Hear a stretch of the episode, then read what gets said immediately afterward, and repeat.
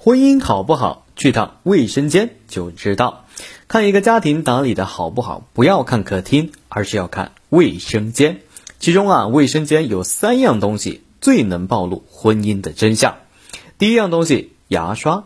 曾经有一位女士对英国作家毛姆说：“我和一位男士相处很久，可是我不敢断定自己是不是真的爱上了他。”毛姆回答：“我有一个办法。”可以测验你是否真正的爱上他，那就是你愿意不愿意用他的牙刷来刷牙呢？牙刷啊，代表着婚姻里的亲密感。没有亲密感的夫妻过得有多痛苦呢？最近我看《知否知否》，看到小公爷娶了绅士，每天对绅士不拘言笑，彬彬有礼。绅士由此直觉小公爷心里另有其人，于是他去小公爷的前女友明兰面前挑衅。想要抒发一下自己的心中的郁闷，故意一句“婶婶”叫着，说：“听说婶婶自幼爱说笑，叫人听了如沐春风，喜不自胜。可我却是无用的，官人一直郁郁不乐。”短短几句话，明兰一听就知道小公爷和绅士的感情并不如意，他干脆托大，像长辈一样谆谆教导。你们夫妻二人互敬互爱，我们做长辈的也就放心了，是吧？侄媳妇儿，互敬互爱，举案齐眉，相敬如宾，这样的词语放在外人面前是褒义词，关起门来绝对是贬义词。绅士怎么能不觉得郁闷呢？如果古代也有牙刷的话，我打赌他不敢和小公爷用同一个牙刷。第二样东西，马桶圈。据说大多数年轻人都会在同居或者新婚的第一个月里，因为马桶圈感到别扭。因为男生使用马桶圈的习惯是保持先期的状态，而女生却恰恰相反。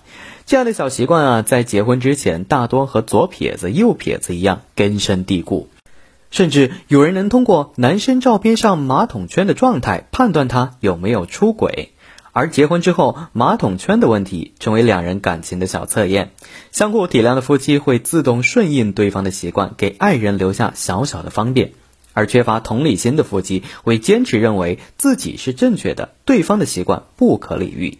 所以，马桶圈代表的是体谅。没有一对夫妻生来是完全合拍的。要不要沿着缝隙来撕手指呢？挤牙膏是挤头还是挤尾呢？这样的小习惯有时候比三观更考验感情。婚姻里的两个人习惯不同不可怕，可怕的是不能相互体谅。